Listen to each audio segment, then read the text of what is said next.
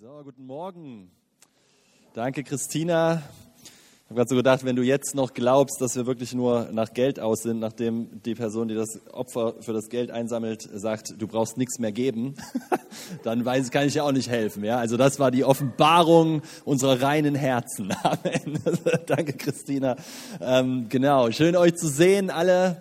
Äh, danke, dass ihr hier seid und auch herzlich willkommen, alle, die ihr zugeschaltet habt über Livestream. Richtig cool. Ähm, ja, Hammer. Ich habe gerade so ein bisschen manchmal hier so gedacht, ich weiß nicht, wie es euch geht, aber hier sind zwei Heizungen ausgefallen. Äh, ein, der ein oder andere spürt das vielleicht. Ähm, weißt du, du musst nur mal an die, an die verfolgte Kirche denken, die sich in Umständen trifft, wo wir äh, wahrscheinlich niemals mehr zum Gottesdienst kommen würden. So und äh, dann geht's dir gleich besser. Amen. Dann ist ich habe auch, hab auch, da gesessen und dachte so, es wird immer kälter. und also außen, ne, so im, äh, in, im Raum gefühlt jedenfalls.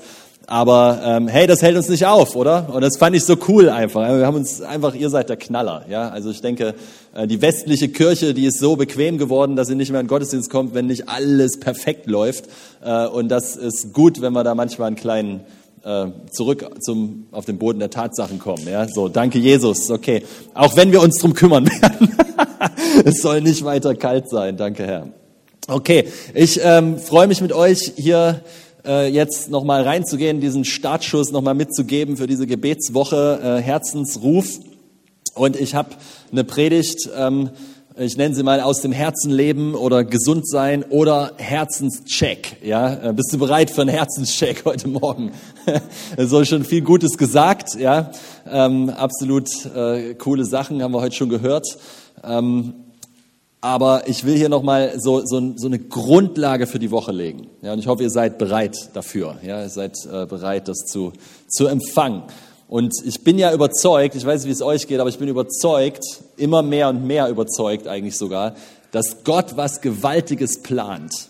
Ja, dass er wirklich dabei ist, dass all das, was wir im Moment so mitkriegen, all das, was im Moment so läuft, all die ganze äh, Krise, dass das eine Vorbereitung ist auf eine riesige Ernte. Ja, also ich habe, weil wenn ich das höre, wie viele Menschen haben psychologische Probleme, die Psychiater laufen über, es ist, es ist crazy, was alles abgeht. Ich sage euch das, wenn das langsam abebbt, die, die, die Kirche muss eine Antwort haben. Ja, die Gemeinde muss da sein. Sie muss da sein und das heißt, wir müssen da sein, weil das ist die Gemeinde. Gemeinde ist nicht ein Gebäude, wir ziehen um in ein anderes Gebäude, aber das ist nicht die Gemeinde. Ja, die Gemeinde äh, trifft sich nur woanders, aber es ist nicht das Gebäude. Du bist die Kirche und deswegen müssen wir bereit sein sein. Amen. Wir müssen bereit sein, wenn die Welle kommt, vorbereitet sein. Wir müssen heil sein. Wir müssen in Kraft wandeln. Wir müssen Jesus kennen. Wir, wir, wir dürfen, entschuldigt die Aussage, du musst ja gar nichts, Entschuldigung, aber, aber es ist ein, eine, eine, ein Angebot ja, vom Himmel, wirklich sich bereit zu machen für die Welle, die kommt. Das ist für mich die eigentliche, der eigentliche Grund, ja, warum wir überhaupt machen, was wir tun. Ja, das ist das eigentliche, das eigentliche Ding. Und ich glaube, dass wir gerade vorbereitet werden werden, weil das Einzige, was wir eigentlich brauchen dafür, ist, dass der Glaube, ja, die, dieser lebendige Glaube, den Jesus uns gegeben hat, woraus kommt er nochmal? Woraus kommt er? Aus dem Herzen. Er kommt aus dem Innersten. Das ist, ist nicht ein von außen aufgesetzte fromme Show. Es ist eine lebendige Realität in unseren Herzen. Daraus strömen die Ströme des Lebens aus unserem Innersten, richtig? Aus unserem Innersten sind Ströme lebendigen Wassers, die fließen, sagt die Schrift. Das heißt also, hier drinnen muss es stimmen und wenn es hier drinnen nicht stimmt, fließt auch nichts Lebendiges raus. Seid ihr da? Ja? Das heißt also, die Gemeinde muss sich bereit machen, um all die Dinge, die das Herz stören, abzulegen, damit sie bereit ist, diese Erweckungswelle, diese, diese Gegenwart, das, was Gott tun will, überhaupt aufzufangen.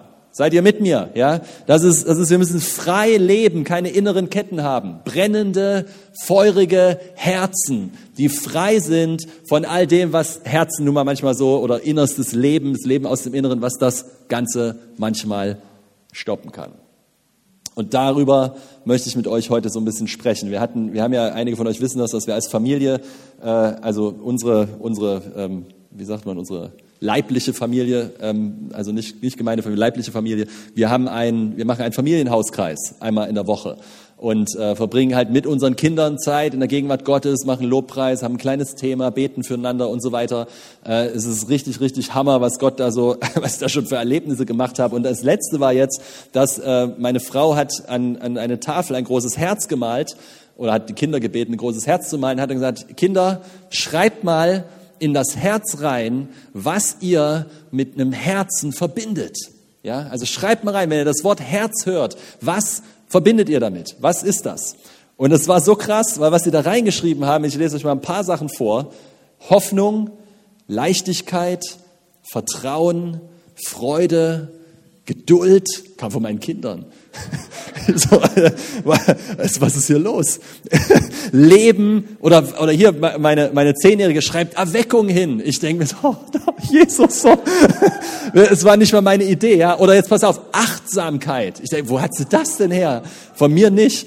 Ehr Ehrlichkeit, Liebe, Erkenntnis haben meine Kinder zehn und sieben in das Herz geschrieben. Ja, und ich, und ich, und meine Frau sagte so, ist, fällt euch was auf? Ja, Justina sagt so, fällt euch was auf? Und ich, und ich habe nicht so richtig, dann sagte sie, das sind alles positive Sachen.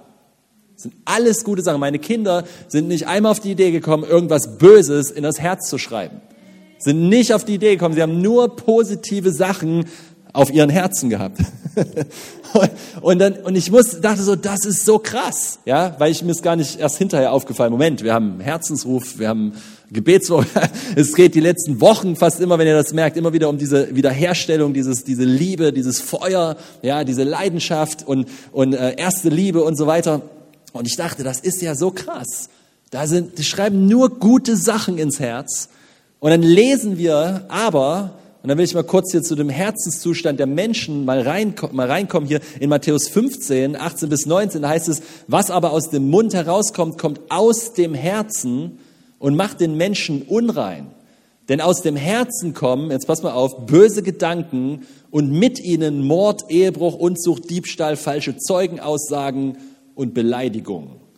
Ich denke mir so, krass, ne? Jesus sagt, das ist, was unrein macht, was aus dem Herzen kommt. Aber meine Kinder haben in das Herz nur positive Sachen reingeschrieben. Jesus spricht vor dem Kreuz wohlgemerkt zu den Menschen und sagt, es ist nicht, was du isst, was dich unrein macht, weil das ist der Kontext, es ist nicht, was du für ein Essen isst, es ist, was aus deinem Herzen hervorkommt und was da herauskommt, das macht kaputt.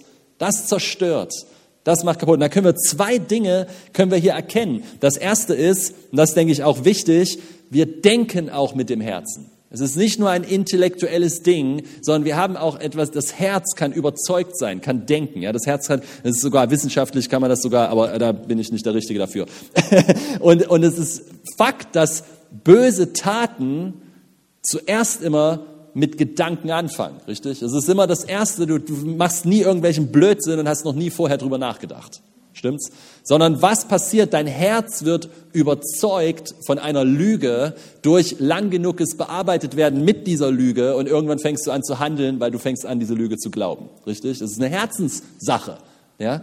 Und, und das Zweite ist aber, dass Jesus hier natürlich was deutlich macht. Er macht deutlich, Leute, wenn ihr wirklich Veränderung wollt, wenn ihr wirklich etwas ändern wollt, dann kommt das nicht durch äußerliche Änderungen. Das kommt nicht durch die tollsten Politiker oder dass wir die tollsten Regeln uns aufsetzen, sondern es kommt durch innere Veränderung. Wenn dein Herz nicht transformiert wird, wird das Äußere nie echt sein, weil Leben kommt nicht durch aus, auf, von außen aufgepfropftes Gesetz, sondern von innen transformiertes Leben.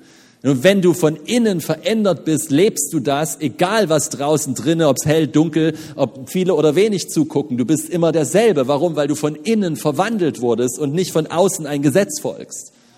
Und wenn, das ist so wichtig, das ist das christliche Leben, ihr Lieben, das ist das Leben, was Jesus uns gegeben hat. Ein neues Herz will ich, wir haben es heute gehört von Claudine, ein neues Herz will ich in euer Inneres geben. Lernt daraus zu leben. Nun, das ist total wichtig, das muss ich hier nochmal noch mal reinbringen, weil äh, Jesus im Grunde eben das Problem, was er selber anspricht, nämlich ihr ehrt mich mit euren Lippen, aber euer Herz ist weit entfernt von mir, ja, also frommes Getue, aber keine Realität dahinter. Er klärt das Problem selber am Kreuz.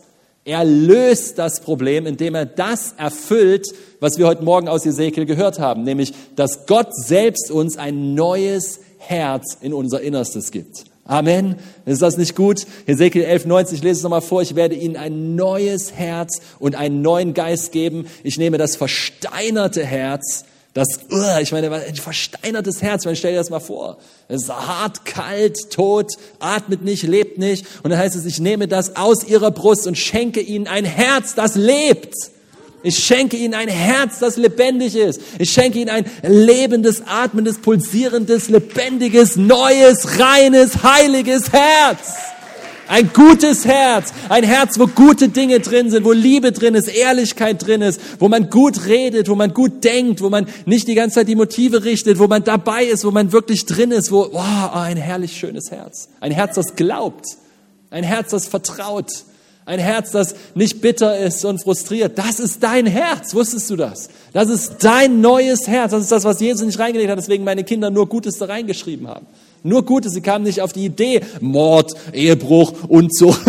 ja, also so, so, was fällt dir beim Thema Herz ein? Oh ja, Zerstörung, Diebstahl, Lästern, schlechtes Reden, Verleumdung und so weiter. Nein, das haben sie irgendwie komischerweise nicht da reingeschrieben.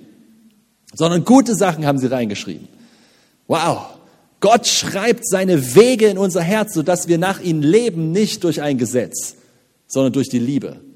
Durch das, was in, von innen nach außen passiert. Nun, aber wisst ihr, ich habe so ein bisschen nachgedacht über das ganze Thema und ich weiß nicht, vielleicht äh, geht es euch ja nicht so, aber mir ist, ich habe festgestellt, dass trotz einem neuen Herzen, trotz einem neuen Herzen, das ist ja Realität, ja, dass wir das haben durch Jesus, dass die Dinge immer noch möglich sind versteinert, hart, verbittert, kalt. Es geht. Warum geht es? Der, der Grund liegt in der Natur der Sache. Etwas Lebendiges, etwas Lebendiges kann man berühren. Versteht ihr, was ich meine? Und das bedeutet, es ist möglich, dass das lebendige neue Herz wie eingesperrt wird. Jesus sagt einmal, das Herz des Volkes ist dick geworden. Ihr, was das Wort dick heißt? Ich habe nachgedacht, das heißt ledrig. Und jetzt habe ich eine Frage. Was, was, ist, was, was hält Wasser mit am besten ab? Das ist ein gutes Leder, oder? Das perlt richtig ab. Nun, wenn das Herz des Volkes ledrig geworden ist, was fließt denn nicht mehr raus? Lebendiges Wasser. Leben. Mehr als alles, was man sonst behütet, behütet dein Herz und daraus ist was? Die Ausströme des Lebens. Nun, was passiert, wenn mein Herz eine Schale kriegt? Wenn es hart wird, was passiert, wenn es durch den, und das ist ja gar nicht absichtlich immer, sondern das ist ja, ich, für mich ist das eigentlich so was ähnliches wie das, wie wir es heute mehrfach interessanterweise gehört haben schon, der Alltag, das Leben, Menschen, die nicht nett zu einem sind, Menschen, die einen vielleicht falsch behandeln, dass man, dass man geht so durchs Leben, ja, und man, man wird manchmal ein bisschen nachlässig mit den Dingen. Die passieren halt, ja, gehört halt dazu, ja, hier mal ein Schlag, da mal ein Schlag, dann teilst du selber aus und so weiter. Und irgendwann ist, irgendwann ist es so ein bisschen normal geworden, ja. Irgendwann ist es so ein bisschen, naja, so ist es halt, ja. Und deswegen sagt Jesus ja, ne, zu, zu, zu Petrus, als er, sagen, als er sagt, du musst mich ganz sauber machen, nicht, und er sagt nee, nee, du hast nicht nötig gereinigt zu werden, du bist schon rein rein, aber die Füße waschen, das kann ich machen. Der Staub der Welt, der Staub des Lebens, der Staub der Umstände, der klebt manchmal in uns. Das heißt nicht, dass wir das sind. Wir sind nicht der Staub, aber der Staub klebt manchmal in uns und manchmal bedeckt er unser Herz und unser Herz ist nicht mehr in der Lage, das auszudrücken, was Gott eigentlich reingelegt hat. Die Liebe, die Freude, die Ehrlichkeit, die Barmherzigkeit, die Gnade, sie fließt nicht mehr raus, weil eine Schicht sich drum gebildet hat. Und diese Schicht, die, die habe ich so den, das ist so mein, mein Eindruck, das ist so mein, mein ah, wo, wo ich so drauf, das ist, wie wir strategisch diese Woche starten. Wir sagen Jesus, das ist, was wir in die Woche nehmen. Wir wollen, dass keine Schicht auf unserem Leben ist. Wir wollen kein Leder um unser Herz. Wir wollen nichts, was das irgendwie stört, dass die Ströme lebendigen Wassers rausfließen können. Wir wollen dieses Leben, wir wollen diese Freude, wir wollen das Neue, was Gott in uns reingelegt hat, doch auskosten. Es ist doch was Wunderschönes. Es ist ja kein, ist ja nichts, was irgendwie negativ ist, oder? Es ist ja was Wunderschönes. Und doch, der Feind liebt es, okay, der liebt es, genau das zu blockieren durch Unvergebenheit, Bitterkeit, durch Enttäuschung, durch all diese Dinge, von denen Gott uns auffordert, aktiv ranzugehen und nicht nur so, ach ja, ach Mann, und irgendwann wird's schon besser. Und eine Gebetswoche, so eine, was wir hier machen, das ist genau, wo das passieren kann. Amen. Das ist die gute Nachricht, dass, ob du das auf deinen Zettel schreibst oder sonst wo. Die erste, die Strategie der Woche ist folgende. Wir präsentieren unser Herz im Licht. Und wir erlauben, dass der Geist Gottes damit machen kann, was er möchte, weil wir möchten in die ganze Fülle von dem, was er für uns hat.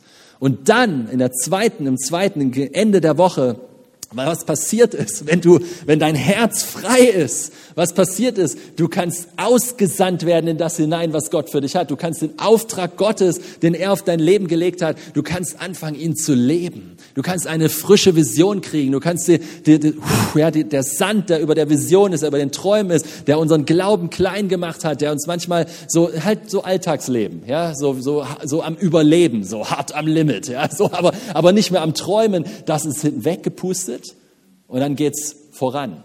Dann geht's, dann geht's, dann können wir nämlich, hier ist nämlich der Punkt, wie sollen wir denn, wie sollen wir denn, wie sollen wir denn Gottes Wege, Gottes Wünsche, Gottes Ziele ausüben, wenn es nur um uns selber geht? Und das ist das Problem bei einem harten Herzen. Das dreht sich nur um sich selber. Es geht nur darum, wie komme ich hier durch, wie kriege ich was Besseres, wie geht's mir besser, wie da, da, da, da, da, da, da. Und ich verpasse, was Gott eigentlich für mich hat. Nämlich ein Reformator zu sein, die Welt zu verändern, etwas zu tun, etwas, was Ewigkeitswert hat, einen Abdruck zu hinterlassen, wirklich, wirklich, wirklich Gottes Kraft zu sehen, sich bereit zu machen. Das ist, das ist was, was Gott möchte. Und dass ich glaube, dass dieses, dass das passieren kann. Ja, es ist, es heißt in Hebräer 13,9, denn es ist gut, dass das Herz durch Gnade gefestigt wird. Es ist gut, dass das Herz durch Gnade gefestigt wird. Ja? Wow. Und deswegen, jetzt wird es interessant, ja? jetzt wird es richtig interessant. Ähm, es ist gut, einen Herzenscheck manchmal zu machen. Ein Herzenscheck. Und äh, ja, mh, hm, ich habe folgenden Vorschlag hier. Oder wartet mal, ich erzähle noch mal was, kurz was anderes, ähm, bevor wir da hingehen. Ähm, ihr kennt euch sicherlich, die meisten von euch kennen sich wahrscheinlich wenigstens ein bisschen in dem Sinne mit Autos aus, dass ihr wisst, dass man mit einem Auto normalerweise regelmäßig eine Wartung durchführt. Ja, also mit, macht man mit vielen Sachen eigentlich. Ja, also mit Sachen, die einem jedenfalls was wert sind, äh, macht man führt man eine Wartung durch. Nun, ich war früher, ich weiß nicht, wem es auch so geht, aber, aber Wartung war für mich, ey, weißt du, kein Geld und, und dann so, dann, ey, Wartung, genau, läuft ja noch, läuft ja. Und Wartung nur, wirklich nur, wenn es eigentlich schon zu spät ist. Ja? Also wenn eigentlich, wenn eigentlich das Ding schon fast auseinanderfällt, oh Mann, ey, jetzt musst du in die Werkstatt. Ja, aber eigentlich, ne, so halt keine Kohle oder besser gesagt keine Priorität dafür, kein und so weiter. Und eigentlich ist das tatsächlich, wenn du mal, wenn wir mal, und ich verstehe, dass natürlich hier geht es nicht um Finanzen, da gibt es manchmal finanzielle Situationen, okay, da muss das vielleicht mal eine Zeit lang so sein, aber eigentlich offenbart das Ganze eine Opfer- und Mangelmentalität, die wir auch im eigenen Leben oftmals so leben. Also jedenfalls in meinem entdecke ich sie mal wieder, ab und zu kriecht sie hervor. Und das ist nämlich die folgende, du investierst nicht in etwas, was ja anscheinend ganz gut funktioniert und erntest irgendwann, weil es sich aufreibt, weil es nicht mehr funktioniert. Und dann investierst du erst. Bestes Beispiel sind Ehen. Ja, Ehen, wenn sie ganz gut laufen, okay, ja, dann kriechen wir so durch. Und erst wenn es richtig rumst, oder? Dann, oh, ich brauche Hilfe. Und was, wenn du vorher schon investierst, also ein, quasi ein, eine Wartung durchführst, ja, wenn du vorher das schon mal, dann, dann, dann wird das Rums vielleicht gar nicht kommen. Versteht ihr? Wenn ich mein Auto pflege und regelmäßig warte, habe ich letztendlich viel mehr davon, es läuft besser, ich habe mehr Spaß dran, es funktioniert alles besser, ich brauche mir weniger Gedanken machen. Ja, ich muss investieren, ja, ich muss etwas Geld ausgeben dafür, aber letztendlich kann es sogar sein, dass ich Geld spare, weil bestimmte teure Sachen nicht kaputt gehen, weil ich es gewartet habe. Und das ist nur ein Bild, hier geht's, äh, ist nur, nur, soll, nur, soll uns nur was sagen, dass es in unserem Leben oftmals genau dasselbe ist. Wir, wir laufen, laufen, laufen, laufen, laufen, aber wir nehmen uns keine Zeit, mal etwas zu checken. Ja, wir nehmen uns keine Zeit, mal zur Ruhe zu kommen und einfach mal, zu, mal, mal anzuhalten, ja, und, und zu hören und zu schauen, ja, was, was so los ist. Ja, aber nicht erst beim TÜV, da musst du ja dann, ne, wenn du zum TÜV musst, gezwungenermaßen, dann musst du was machen, um das Auto zu behalten sozusagen. Aber ähm, es geht auch vorher und dann kommst du leicht über den TÜV drüber. Dann wird der TÜV sagt einfach nur alles okay, check, ja, alles in Ordnung und das war's. Ja, muss nichts reparieren. Und das passiert aber nur, wenn wir gewartet haben vorher. Nicht gewartet, sondern Wartung. ja, und das ist, das ist wichtig. Wir, wie, ich will gar keine Hände sehen, aber wie oft ist unser Handeln getrieben von Not? Ist ein Notfall. Ist ein Notfall. Oh, wann haben wir dann auf einmal Energie, richtig? und besser ist, vorher zu handeln, zu investieren. Denn man erinnert euch an, an, an, an über dieses Jahr auch dieses Wort Investment, ja, dieses sich zu investieren in dein eigenes Leben, in, in, das, in deine Ehe, in, die, in deine Kinder, in was auch immer was. Wow, okay. Und das ist, was ich denke, was die Gebetswoche machen wird mit uns. Wir brauchen manchmal einen, wir brauchen einen regelmäßigen Check manchmal. Ja, und die Gebetswoche gibt uns, gibt der Gemeinde, gibt uns die Chance, das zu nehmen. Vielleicht, weil manchmal machen wir es vielleicht nicht. Manchmal warten wir vielleicht zu lange. Und das ist möglich. Er heißt es in 2. Gründer 15,5, prüft euch, ob euer Glaube echt ist. Prüft euch, ob euer Glaube echt ist. Prüft euch selbst. Wenn ihr nicht sagen könnt, dass Jesus Christus unter euch ist oder in euch, habt ihr die Prüfung nicht bestanden. Also prüf, prüf, check, ob du in dem lebst, von dem, was du sagst, was Realität sein soll. Prüf dich.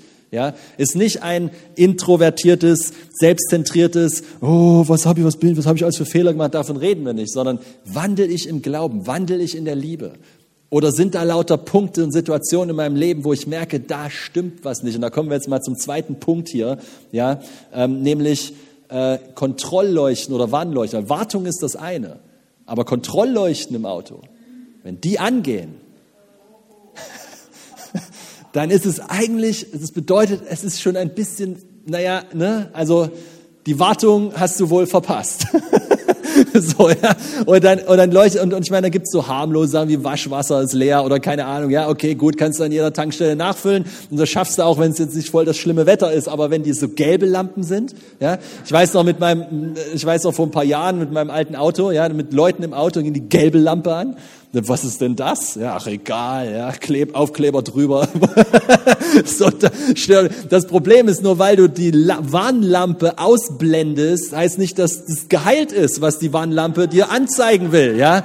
Und das ist ein Problem, so leben wir auch oft, oder? Warnlampen gehen an, oben und unten, überall geht irgendwas an, ja. Der Stress, der Angst, äh, Ausraster, was weiß ich was, was es da alles so gibt in unserem Leben, ja. Und, und, und wir, wir, ach komm, egal, ja, ach komm, ja, dann, dann am nächsten Tag fühle ich es nicht mehr so ganz ganz, ja, dann ist da wieder alles in Ordnung, ja, dann gehe ich weiter, aber dann kommt irgendwann wieder eine Drucksituation und was passiert wieder? Pum! Und, und das ist diese, diese gelben Warnlampen und ich weiß noch, das war dann die Lichtmaschine und ich, ich kenne mich jetzt nicht besonders gut aus, aber jetzt weiß ich, was die Lichtmaschine ist. Es ist absolut, also ist schon ein paar Jahre her, aber es ist absolut lebensnotwendig. Es war schon dunkel und im Auto wurde es auch immer dunkler. Ja, also ich, äh, das Licht im Auto, die Armaturen, alles wurde langsam immer dunkler. Und ich sage, was ist denn hier los, bis das Auto tot war? Ja, und dann ging gar nichts mehr. Da war es absolut nicht mehr fähig zu fahren. Ja, und das, und das sind so, so Dinge, die uns ja manchmal auch wach machen. Ja, aber äh, die Warnlampen tatsächlich, es gibt so Indikatoren in der Schrift. Und da will ich mit euch jetzt gleich nochmal so zum Abschluss so ein bisschen reingehen, sozusagen, eigentlich in den wichtigsten Teil. Es ist sehr ist spannend. Okay, es ist, ähm, ja, äh, wie soll ich sagen, ich möchte dich herausfordern, auch schon von Anfang an sich zu entscheiden, sage ich mal so, dass ich es an mich ranlasse, wenn es mich betrifft. Du musst ja nichts zeigen. Ja? Du kannst ja nach außen ganz cool da sitzen und als ob es dich überhaupt nicht berührt.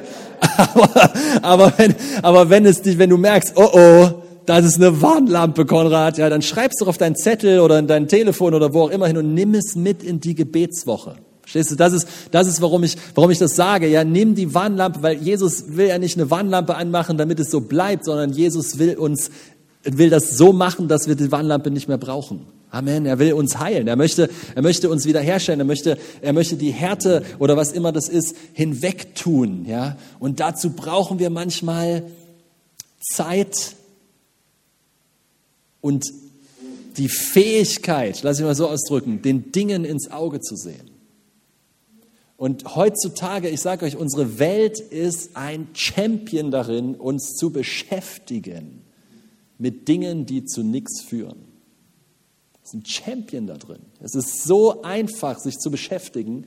Und gerade dann, wenn ich merke, dass Dinge vielleicht nicht so gut laufen, ist das das einfachste Angebot, was wir haben können. Beschäftige dich. Problem ist, dass es wie ein Aufkleber über die gelbe Lampe kleben. Beschäftige dich. Denk nicht drüber nach, ist egal. Wir machen das sogar christlich. Ja? Ach, Gott hat sich drum gekümmert. Ach, ich bin ja heil, ich bin ja, ist ja alles gut. Ja, so. Und trotzdem, obwohl wir diese schönen, netten christlichen Sätze sagen, kommt es irgendwie immer wieder hoch. Warum? Weil Gott muss da ran. Es nutzt nichts, platte christliche Attitüden zu sagen. Es, es nutzt gar nichts. Es, Gott muss da ran. Er muss da ran. Und deswegen müssen wir manchmal zur Seite treten und Raum schaffen. Platz machen, nicht wieder weiter konsumieren, konsumieren, konsumieren, konsumieren, damit bloß ich nicht nachdenke und zur Ruhe komme. Ich meine, dass das ein Problem der Welt ist von Menschen, die Jesus nicht kennen, das wissen wir ja, aber ups, dass es auch ein Problem der Gemeinde sein kann. Ei, ei, ei, ei. Und doch ist es so, oder? Doch ist es so. Und woran merken wir es? An fehlendem Feuer, fehlender Leidenschaft, die Dinge, die Gott beschäftigen, die er auf dem Herzen hat, die sind uns nicht wirklich auf dem Herzen. Wir haben uns mehr selbst auf dem Herzen als das, was er auf dem Herzen hat und so weiter. Und das ist so, das ist so, so, so ein Ding. Und wir sind nicht glücklich, ist eigentlich das Resultat des Ganzen, obwohl Gott eigentlich möchte, dass wir glücklich sind. Amen. Und wir sind damit beschäftigt, nach unserem eigenen Glück zu jagen. Dabei ist Christus unser Glück schon da.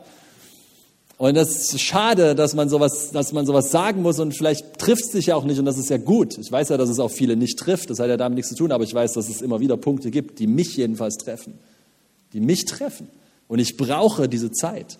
Ich brauche die Zeit, mich abzusondern, mir Zeit zu nehmen, ruhig zu werden. Ich nehme sie mir eigentlich jeden Tag. Aber in dieser Woche, da können wir das aktiv verfolgen. Man könnte sagen, Dinge, die mich nicht beschäftigen, äh, die, Dinge, die mich sonst beschäftigen, aber nicht lebensnotwendig sind, die tue ich mal zur Seite, die lasse ich mal in der Woche. Und stattdessen, sag mal stattdessen, Stattdessen ist ein extrem wichtiges Wort. Stattdessen verbringe ich Zeit mit Jesus, mit Anbetung, mit Lobpreis, mit dem Wort Gottes, ja, mit vielleicht einem guten geistlichen Buch, was mich weiterbringt, was auch immer. Stattdessen musst du dir einprägen, weil keine geistliche Disziplin dir irgendwas bringt, wenn du sie nicht füllst mit der Wahrheit Jesus Christus. Sonst ist es nur eine frommes, nach, und am besten dann fühlt man sich noch stolz drüber, dass man irgendwie gefastet oder irgendwas und rennt mal rum, fühlt sich sonst wie und es hat eigentlich gar nichts gebracht, hat nur den eigenen, eigenen Stolz genährt, ja, und denkt, jetzt ist man noch toller, lies, lies das mal nach, kannst du alles in Kolosser, Kolosser 3 ist es, glaube ich, oder 2, kannst du es nachlesen. Na, darum geht's nicht, sondern das, das Zauberwort, Entschuldigung, das, das, das Schlüsselwort, Schlüssel, Schlüssel, ist, äh, ist stattdessen. Amen. Stattdessen, also nimm Dinge, lass den Fernseher aus, ja, egal was es ist, ja, ist vielleicht Social Media, egal was dich, du weißt es ja, du, du kannst ja mit Gott ehrlich werden da drinnen und sag, ich lass das die Woche, ich lass das die Woche. Wenn du, wenn du fasten willst, faste. Wenn du sagst, ich lasse Mahlzeiten weg und verbringe deswegen Zeit mit Jesus, statt, stattdessen Zeit mit Jesus, dann mach das. Ja. Du wirst nicht heiliger, weil du kein Essen in deinen Magen füllst, sondern dass du dich fokussierst auf Jesus. Amen. Das ist, das ist der eigentliche Fokus. Das ist, worum es geht. Und ich ermutige dich, genau das zu machen. Ja, trag dich in die Gebetsliste ein. Da kannst du da oben in den Raum gehen. Das ist gut, manchmal einen Tapetenwechsel zu haben, mal raus aus den eigenen vier Wänden oder was auch immer und einfach mal mit Jesus zu sein. Und präsentiere dein Herz. Lass sein Licht drauf scheinen. Halleluja. Okay. Und jetzt äh, gucken wir uns die Warnleuchten an. Seid bereit? okay, alles klar. Danke. Hauch noch mal Wärme in deine Hände. das ist echt, echt krass kalt hier. Na gut, tut, tut uns auch echt ein bisschen leid. Danke, dass ihr das so hammermäßig ertragt, wirklich. Es wird ja auch wärmer draußen, also nächstes Mal ist besser. Ähm äh, okay, also nochmal ein Satz hier, ein Leben in Fülle, Freude, voller Kraft und Vision ist von unserem Herzenszustand abhängig. Ist so. Es ist wichtig. Sogar, und ich glaube, dass das die Woche passieren wird, physische Probleme können Heilung finden, wo du Gott an dein Herz lässt. Woher ich das weiß, Sprüche 14,30, ein gelassenes Herz ist des Leibes Leben. Ein gelassenes Herz. Dieses Wort gelassen habe ich mal nachgeguckt, das heißt ganz und gesund. Ist das nicht cool, dass ganz und gesund gelassen bedeutet? ich finde das so gut. Ja, entspannt, ganz gesund, gelassen. Das ist in einem Atemzug und das bringt Heilung in deinen Körper. Das ist das Leibesleben. Okay. Okay, lass, let's go, let's go. Wenn Warnlampen aufleuchten, okay, dann, äh, dann nimm sie dir und äh, bring, sie, bring das Auto in die Reparaturwerkstatt. Und zwar dir nehme ich hier mal ähm, aus, aus, es gibt viele in der Schrift. Wenn man die Schrift liest und mit offenen Augen, mit einem demütigen Herzen liest, wirst du immer wieder mal welche finden. Aber eine der berühmtesten ist wahrscheinlich aus Galater 5, äh, wo wir meistens uns um die Frucht des Geistes kümmern und das lesen. Ich habe gefunden, für mich, ich mag es manchmal und nenne mich bisschen crazy, ist in Ordnung, aber ich mag es manchmal, die Werke des Fleisches zu lesen. Also wenn jetzt mal, was ist das? Das ist einfach dieser Gegensatz zwischen, ob ein Christ eben aus dem Geist, aus der Liebe lebt, aus dem Herzen lebt, aus dem Innersten lebt oder ob er selbstgerecht, selbstzentriert, aus dem eigenen, eigene Kraft irgendwas versucht umzusetzen und eben nicht aus dem Herzen lebt. Das ist Fleisch genannt, ja, oder menschlich, ja, ist die menschliche Perspektive, das andere ist die göttliche Perspektive. Und äh, ich mag es, diese Dinge zu lesen. Weißt du warum? Weil sie eben Indikatoren sind, ob ich aus der richtigen Perspektive lebe. Das ist der Punkt. Und wenn ich dadurch rausfinden kann, dass das nicht so ist, dann ist es eine Chance, weil Jesus will ja, dass es so ist. Das heißt, er hat ja eine offene Tür. Ich werde ja nicht abgelehnt. Ich bin ja nicht irgendein Fehler. Ich bin ja nicht das Werk des, also das falsche Werk oder was auch immer ich getan habe. Das bin ich ja nicht. Ich bin ja sein Kind. Richtig? Und deswegen brauche ich mich ja auch gar nicht ängstigen davor oder irgendwie glauben, dass es irgendwie schlimm ist, sondern es ist eine, ein Geschenk. Okay, let's, let's go. Lass es uns lesen. Aus äh, Galater 5 ist das äh, Vers 19 bis 21. Und ich habe ein paar verschiedene Schriftstellen äh, manchmal zusammengepackt, weil die Worte ja auch manchmal unterschiedlich, äh, also die bedeuten ähnliches, aber es hilft, verschiedene Worte für dieselbe Sache sich manchmal anzugucken, um, den Herr, um, das Gott, um Gottes Herz dahinter besser zu hören. Wisst ihr, was ich meine? Ja, also das ist, das äh, ist, ist richtig cool. Okay, was die menschliche Selbstsucht hervorbringt, ist offenkundig. Nämlich, das erste vielleicht auch das bekannteste, Unzucht ja, oder sexuelle Unmoral.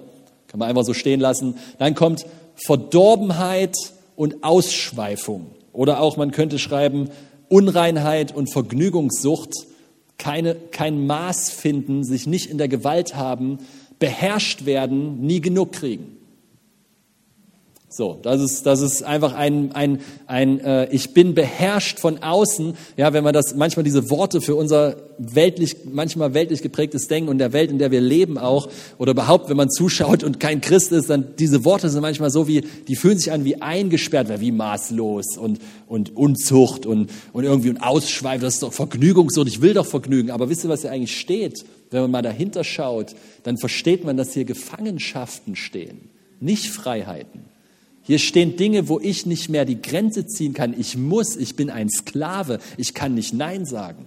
Ich kann nicht aufhören. Ich muss es immer überziehen. Ich muss immer aufs Extreme gehen. Ich muss, alles muss immer Spaß machen. Alles muss immer Vergnügen bereiten. Und wenn nicht, dann, oh, dann geht's mir nicht gut. Und das Problem ist, im Leben bereitet nicht immer alles Vergnügen die ganze Zeit, sondern manchmal muss man auch einfach mal was machen, einfach tun, einfach machen und eine gute Haltung dabei haben und gut ist. Amen. Okay. Götzenanbetung, nun das ist so auch wieder so ein Wort, ja, bedeutet nichts anderes als Vertrauen auf andere Dinge oder Menschen äh, setzen als auf Gott. Ja, also worauf setze ich mein Vertrauen? Was ist, mein, was ist meine Sicherheit? Das ist ein großer Punkt, großer, große äh, Leuchte, Warnleuchte. Dann heißt es hier, und magische Praktiken. Also das Wort Zauberei steht da. Das ist auch wieder für uns äh, westliche Christen. Wir denken so, Hä, Zauberei, was haben wir damit zu tun? Ja, so und und äh, wir müssen dürfen nicht vergessen, dass die Bibel erstens nicht nur an Westeuropäer schreibt, ja, dass sie durch alle äh, Jahre äh, hindurch, alle Generationen hindurch äh, relevant ist und dass es Zauberei sehr wohl gibt. Ja, und ich erkläre erklär gleich noch ein bisschen, was es auch ist, aber es gibt sehr wohl auf diesem Planeten Leute, die sich mit anderen Mächten einlassen, die Zauberei, die wirklich richtig zaubern. Ja, also nicht, ich rede nicht von Kartentricks. Ja, Du darfst gerne Zauberer im Fernsehen zugucken. Ja, es, gibt, es gibt Christen, die, die gucken keine Zauberer im Fernsehen an, weil, oh Mann, die tun mir echt leid. Also ich meine, du, sind, ich rede nicht von Tricks, ja, ich rede nicht davon, dass einer coole Tricks macht und irgendwelche äh, magischen Tricks. Das ist nicht hier gemeint. Gemeint ist, deine Hilfe von anderen Mächten zu holen, etwas zu erwarten von anderen Mächten. Und das ist auch die Esoterik heute oft äh, heutzutage oft, ja, tatsächlich, wo wirklich sich eingelassen wird auf eine unsichtbare Welt, über die man keine Kontrolle hat. Und das ist, äh, wo, wo, vor allen Dingen ohne Jesus, ja, wo du gar keine Chance hast, gar nicht weißt, was du da meinst, was für schöne Engel des Lichts dich da begleiten. Ja. wenn du mal die Augen geöffnet kriegst. Aber das ist das eine, aber, aber wisst ihr, was es auch bedeutet, Zauberei? Zauberei bedeutet auch Manipulation und Kontrolle. Das ist vielleicht für unsere westlichen äh, Gemüter etwas besser zu verstehen. Ja, Zauberei ist, ich muss kontrollieren, ich muss manipulieren, ich muss die Menschen müssen das machen, wie ich das will und und wenn und ich mache alles und schieb alles hin und her, weil weil ich sonst nicht zufrieden bin, nicht glücklich bin, weil es mir sonst nicht gut geht, weil ich eigentlich meine Identität noch gar nicht richtig erkannt habe. Und das geht natürlich auch auf christlichem Wege wunderbar. Geht wunderbar übrigens. Hier ist ein guter Tipp für dich, wenn du gut, wenn du manipulieren möchtest, wenn du, wenn du in der Gemeinde manipulieren willst, dann, dann, dann nutze Prophetie. Das ist perfekt, ja. Da kannst du anderen sagen, was, was, was Gott eigentlich denkt über sie. Und das ist, okay, das war jetzt äh, äh, bitte richtig verstanden. Das war zynisch, ja. Also, ups, Zynismus ist auch so ein Ding. Na egal. Das war Habt ihr gehört, oder? Habt ihr gehört, was ich gemeint habe? Ja? Also nicht manipulieren und nicht nicht kontrollieren. Das ist äh, Zauberei. Das ist fleischlich. Das ist nicht Liebe. Ähm, okay, dann geht's weiter. Jetzt wird's noch mal richtig dicke hier. Feindschaft nun, Feindschaft kann man sagen, ist sowas wie keine Versöhnung suchen, Unvergebenheit, aber auch Verachtung oder andere klein und lächerlich machen. Ja, also das ist auch Feindschaft. Ja. Sich selber toller, ich bin ne, stolz, könnte man auch sagen, führt zu Feindschaft. Warum? Weil man den anderen nicht mehr stehen lassen kann, nicht mehr annehmen kann. Dann geht jetzt nämlich weiter mit Streit. Und Streit ist hier nicht gemeint. Ich weiß auch, was ich früher Ehe, Eheberatung, äh, äh, als bevor wir geheiratet haben, da hat unser Pastor gesagt, ihr müsst richtig streiten lernen. Ich habe immer gedacht, was will der nur richtig streiten? Ich will mich nicht streiten, ja. So und und das, was er gemeint hat, ist wie, was er eigentlich sagen wollte, ist, ich muss richtig lernen zu kommunizieren. Das ist aber nicht streiten.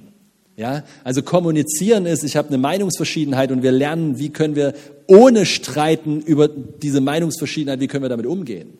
Aber Streit, Streit ist Fleisch, ist also Fleisch ist immer so ein Wort hier, äh, aber aber so ist halt ist ist ist ein Warn, ist ein ist ein gelber ein gelbes Warnsignal, eigentlich ein rotes.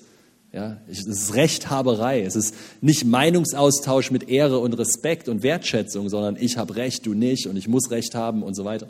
Kenne ich viele Jahre meiner Ehe.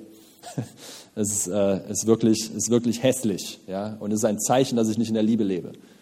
Dass ich nicht selbstlos, nicht aus dem Herzen lebe, dass etwas nicht stimmt hier.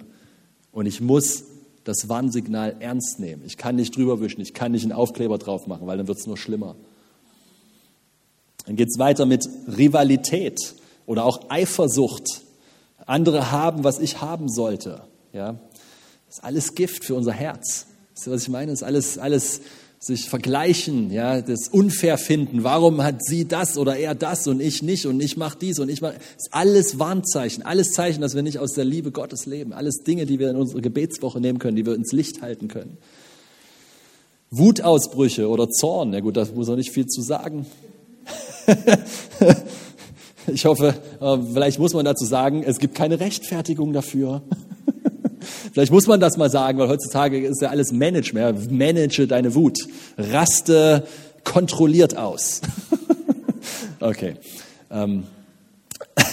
Dann geht's weiter mit Intrigen, Uneinigkeit und Spaltungen. Und das finde ich so interessant, oder? Intrigen, Uneinigkeit und Spaltungen. Eine Übersetzung sagt es so, selbstsüchtiger Ehrgeiz, selbstgerechte Abgrenzung gegenüber anderen Gruppen.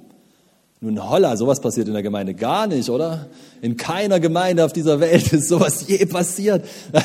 Und es ist einfach ein, es ist einfach ein Zeichen, ja, eine Warnlampe, dass etwas nicht mit meinem Herzen stimmt. Und, und ich sollte eigentlich sagen, boah, Jesus hier, ich komme ins Licht. Ich komme in deine Liebe. Ich komme und möchte, dass du das wegnimmst. Ich möchte nicht Uneinigkeit, Spaltung, äh, selbstsüchtigen Ehrgeiz oder Abgrenzung gegenüber anderen. Und dann Vers 21 redet von Neid. Ich meine, Neid ist auch schon Sache für sich selber, kann man einfach mal so hinstellen. Ja, Neid war, führte eigentlich zum ersten Mord in der Bibel, ganz krass. Ja, also Neid ist überhaupt kein Spaß. Neid ist überhaupt nicht irgendwie ein bisschen neidisch sein. Nee, Neid killt, Neid zerstört, Neid führt zu Mord. Und in unserer Welt nicht so richtigen Mord, aber Rufmord, schlecht reden, andere runtermachen, andere klein machen, ja, andere nicht feiern können, ist alles dasselbe. Du kannst den Erfolg von anderen nicht feiern, warum nicht? Ist eine Warnlampe. Warum kannst du dich nicht freuen über jemanden, der Erfolg hat? Besonders wenn es in der Richtung ist, in der du gerne Erfolg sein haben möchtest. so, ja, ich meine, das ist ja, ne, es sind, sind, sind ein paar deftige Stücke Fleisch hier auf dem Tisch heute Morgen. Ähm, Neid. Und jetzt sind fast durch, okay? Äh, Trunk und Fresssucht. ja, also äh, unbefriedigt sein in Christus, ja, kein Maß, keine Selbstkontrolle. Das ist übrigens interessant, ne? die Bibel spricht nicht dagegen, dass du nicht mal ein Glas Wein trinken kannst, aber sie spricht dagegen, wenn du nicht mehr aufhören kannst, ein Glas Wein zu trinken. Versteht ihr, was ich meine? Ja, es ist, hat was mit, es ist kein Zeugnis. Es ist nicht, äh, und, und es, ich meine, äh, manche, und das ist ja, die, die, das Schöne ist ja, dass Jesus in seiner Liebe uns ja keine Vorwürfe macht, sondern eine Einladung in Veränderung. Siehst du, wenn du dein Herz, selbst solche Dinge wie Fresssucht, das hört sich so brutal an, ne? aber es gibt, es gibt Menschen, die haben's, die kriegen es nicht hin, aufzuhören, die müssen immer weiter essen. Und warum? Weil eigentlich etwas gesättigt werden will in ihnen. Und wenn du dein Herz ins Licht bringst und wenn du sagst, Jesus, hier, das, da ist, lass dein Licht reinschalten, ich will das gar nicht, dann hilft er dir, er bewirkt was in dir, weil die Frucht des Geistes ist Selbstkontrolle. Eine Frucht ist etwas, was entsteht aus dem richtigen Fokus, aus der richtigen, aus der Wahrheit, aus der Verbindung mit Gott heraus. Und dann ist es nicht eine Selbstanstrengung, sondern es ist ein Wunsch, ein Ziel, was du mit Jesus gemeinsam aus einem weichen Herzen des Glaubens leben kannst. Ist das nicht wunderschön eigentlich? Ist eigentlich das tollste Leben, was man haben kann. Und dann heißt es hier noch zur Ermutigung am Schluss und noch vieles dergleichen. das, das ist so, man kriegt ein Gespür dafür, okay? Man kriegt ein Gespür. Und ich möchte hier mit Absicht nochmal nicht um, nicht um Stress zu machen, sondern um dem, um dem Kontext hier auch gerecht zu werden, weil wir nicht die Augen verschließen wollen vor Sachen, die dastehen. Es steht danach, ich warne euch, wie ich es schon früher getan habe, Menschen, die solche Dinge tun, werden nicht erben, was Gott versprochen hat. Für sie ist kein Platz in Gottes neuer Welt. Und das, ist, das hört sich deftig an. Und was es bedeutet, ist nicht, dass du deine Erlösung verlierst. Das glaube ich nicht. Ja, bloß weil du mal ein bisschen äh, eben nicht ganz äh, es geschafft hast, im Geist zu leben. Das wäre nicht der Charakter Gottes, den man im Rest der Schrift auch noch sieht. Aber was es bedeutet, ist, du kommst nicht in die Fülle von deiner Bestimmung. Du kannst nicht in dem leben, wofür du geboren wurdest auf dieser Erde. Du kriegst das nicht, das passiert nicht. Das ist einfach, das ist, das ist, was das heißt. Und natürlich, wenn einer sich immer weiter darauf wirft und irgendwann sagt, ich brauche auch Christus nicht und so weiter, gut, das ist eine ganz andere Geschichte. Aber, aber der, der Punkt ist hier, dass etwas, was wir haben könnten, nicht passieren kann. Aber du alle Chance hast, Verantwortung zu übernehmen und Veränderung zu erlauben in deinem Leben. Du hast alle Möglichkeit. Du bist kein Opfer. Haben wir gerade, haben wir deutlich gehört. Ja? Das ist, du bist das nicht. Du hast alle Chance, diese Dinge ins Licht zu bringen. Und du kannst die Gebetswoche sogar wunderbar dafür nutzen. Ja? Du kannst diese, diese Warnlampen, wenn sie angehen, vielleicht gehen sie ja bei dir gar nicht an und ist alles cool, super. Mehr Feuer, mehr Liebe, mehr Leidenschaft für Jesus geht immer, oder? Das ist ja, das ist ja kein Problem, das ist ja gar kein Ding.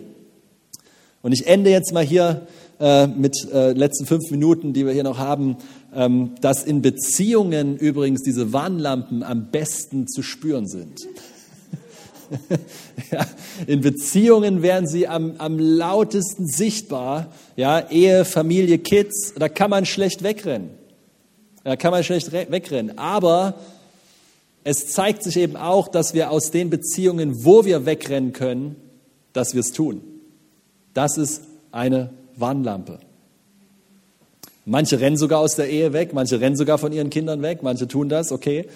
Aber normalerweise ist das der Punkt, wo wir jedenfalls als, als, als Jesus-Nachfolger ja auch sagen, naja, da, da ist ein hoher Wert. Aber wir vermeiden zum Beispiel Beziehungen mit Menschen, die nicht dasselbe sagen wie wir. Wir vermeiden, dass Leute, die uns unangenehm werden könnten oder uns vielleicht auch in Liebe herausfordern oder konfrontieren können, wir vermeiden diese. Das sind Warnlampen. Wisst ihr, was ich meine? Ja, es ist, äh, es ist oder dieses ist interessant, als ich darüber nachgedacht habe. Wir, wir, wir vermeiden die einen und sammeln uns um die anderen. Das Grüppchenbildung, das ist eigentlich genau dieses Werk des Fleisches, worüber wir vorhin gesprochen haben. Trennung, andere Gruppen herabsetzen. Ich bin, das, ist, das sind Dinge, die gehören nicht in seinen Leib. Die gehören nicht in seine Gemeinde. Das ist nicht, das ist nicht wer du bist. Verstehst du? Das ist, das ist ja die eigentliche, eigentliche Essenz der Sache ist. Das ist ja gar nicht deine wahre Identität. Du lässt dich belügen, wenn das passiert. Und deswegen müssen wir es ins Licht bringen. Weil, wie Psalm 36 sagt, in deinem Licht sehen wir das Licht. Wir checken es ja gar nicht ohne ihn, oder? Also ich nicht. Ich krieg das, ohne ihn bin ich gar nicht in der Lage, das alles zu verstehen oder zu sehen. Aber mit ihm kriege ich eine klare Sicht, eine klare Vision. Puh, okay. Wenn in unserem Leben Frust ist, wenn wir wiederholt schlecht reden oder Zynismus ist auch so eine Sache. Ja, alles wird zynisch betrachtet. Alles, was vor allen Dingen was im Glauben angegangen wird, ist, wird zynisch betrachtet. Fehlende Leidenschaft für Gottes Auftrag, fehlende Leidenschaft für Gottes Gemeinde. Das sind alles Warnlampen, wo Jesus uns von frei machen will. Er möchte das heilen, nicht, nicht einen Aufkleber drauf machen. Nicht so tun, als ob es nicht da wäre. Ja? Und dann für die nächsten paar Tage, Wochen, vielleicht Monate geht's wieder gut, aber dann boom, kommt's wieder hoch kommt es wieder, an, kommt's wieder in der richtigen Situation, kommt es wieder zum Vorschein. Er will nicht, dass wir weglaufen vor den Dingen, die diese Sachen triggern. Er will nicht, dass wir abhauen aus diesen Beziehungen, die vielleicht genau diese Punkte, diese Warnlampen immer wieder uns sichtbar machen. Wir machen immer Aufkleber drauf, Aufkleber drauf, Aufkleber drauf, oder? Weg, weg, weg, weg, da gehe ich, nee, der, der zeigt mir die Lampe, schnell wieder Aufkleber drauf, weg zu jemand anderen und so weiter. Und, und das, ist, das ist, zeigt uns, dass wir unbedingt dieses Licht brauchen, wo wir unser Herz reinhalten. Hinein, hier ist das, hier, wir halten es ins Licht rein. Ich halte mein Herz in dieses Licht. Und das ist, verzichte diese Woche auf bestimmte Dinge. Lass mich vom Heiligen Geist füllen. Ja. Bin, bin, wenn, du, wenn du morgens, vielleicht bist du kein Frühaufsteher, wie auch immer, vielleicht machst du es die Woche mal, bis wenn du kannst, wenn es mit der Arbeit oder wie auch immer irgendwie läuft, vielleicht kannst du was schieben, vielleicht kannst du wirklich, der Punkt ist, lass uns die Woche proaktiv nutzen. Nicht, nicht mal sehen, wie es kommt und mal gucken, ob ich Zeit habe, sondern wir wollen etwas wir wollen was erleben mit Gott. Wir wollen wirklich sehen, wie diese Ernte reinkommt. Wir wollen wirklich erleben, wie Gott uns mächtig gebrauchen kann, wie Zeichen und Wunder durch unser Leben fließen kann, wie Wunder passieren, wie Gott uns Dinge anvertrauen kann, die er nur seinen Freunden anvertrauen kann. Und dafür brauche ein Herz, was vertrauenswürdig ist und nicht hart, nicht zynisch, nicht voller Kompromisse, nicht voller Furcht. Er braucht ein Herz, was sich völlig ausliefert, sich völlig hingibt. Sagt hier, Jesus ist es. Ich lasse meine ganz, alles lasse ich los, meine Vorstellungen, alles, was ich will, was ich gerne hätte, wie ich denke, wie es laufen sollte, alles lege ich auf den Altar. Oh, und dann ist es so schön dort, weißt du? Das ist ja eigentlich das, das Krasse daran ist, dass das so schön dort ist wo du endlich die Kontrolle aufgibst, wo du endlich loslässt, wo du endlich vertrauen kannst, dass Gott der Herr ist und nicht du. dort ist das Freude, dort ist die Freude, dort ist das leichte Joch, dort ist es sanft, dort ist egal, was um uns rum passiert und was wir vorhaben, wie groß und krass und menschlich unmöglich und auf einmal, oh, danke Jesus, du bist der Herr. Wow.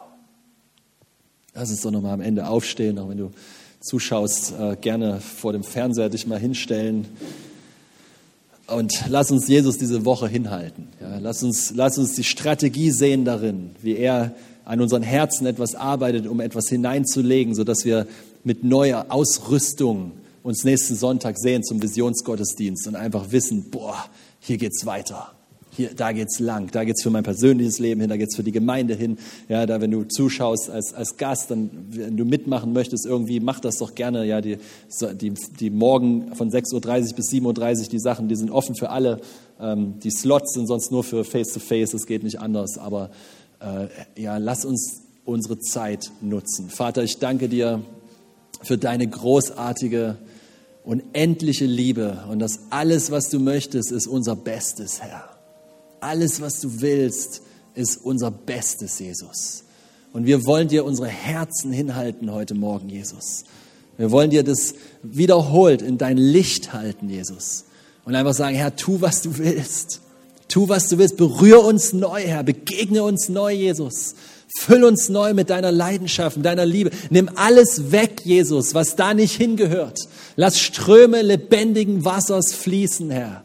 Lass es fließen, Jesus. Lass es fließen, Herr. Lass nix mich aufhalten, Herr. Herr, wenn's, wenn's, Herr, zeige offenbare Haltungen, die nicht passen, Jesus. Herr Jesus, nimm Dinge weg aus meinem Herzen, die da nicht hingehören. Jesus, die sich eingeschlichen haben, der Staub der Welt. Herr Jesus, der Staub, Herr Jesus, der, dieses, dieses Kampfes, in dem wir manchmal stehen, Jesus. Herr, wir beten, dass du diese Woche da drauf pustest, Herr dass du da neu drauf pustest. Und wir erklären aus dieser Woche, da werden Visionen, Träume hervorgehen, da werden geheilte Ehen hervorgehen, geheilte Familien, geheilte Beziehungen, da werden Leute zurück eingepflanzt in die Bestimmung Gottes. Herr, ich danke dir, Jesus, da wird für Erweckung Vorbereitung laufen, Herr Jesus. Ich danke dir, da, da machen wir die Gemeinde sich bereit für das, was kommt und was der Himmel geplant hat. Jesus, dass wir diesen, diesen, ja, so ein Kairos-Moment, in den wir reinkommen, das ist, was ich glaube, wir, dass wir ihn als Gemeinde nicht verpassen dass wir nicht verpassen. Weil es wird ein Fenster offen sein, es wird eine Tür sich öffnen, wo einfach eine Ernte hineingeschwemmt werden kann, wenn wir positioniert sind, wenn wir bereit sind und uns nicht um uns selber drehen, wenn wir da sind, wenn wir unsere Herzen ins Licht halten, wenn wir nicht um uns selber kämpfen, für uns selber kämpfen und für uns um uns selber drehen. Jesus, lass uns bereit sein, Vater. Lass uns diese Wichtigkeit des Geschichtsmomentes, in dem wir stehen, ergreifen. Lass uns das checken, Jesus. Lass uns das ergreifen. Jesus, wir sagen, wir wollen, dass dein Reich kommt und dein Wille geschieht, wie im Himmel so auf Erden, Herr. Das ist, was wir wollen, Herr. In Jesu Namen, Vater. So befehle ich euch der Gnade Gottes und lass uns krasse Zeugnisse hören von dieser Woche. Lass uns krasse Dinge erleben, die passieren, oder? danke, Jesus. Ich danke euch fürs Zuhören und wünsche euch noch.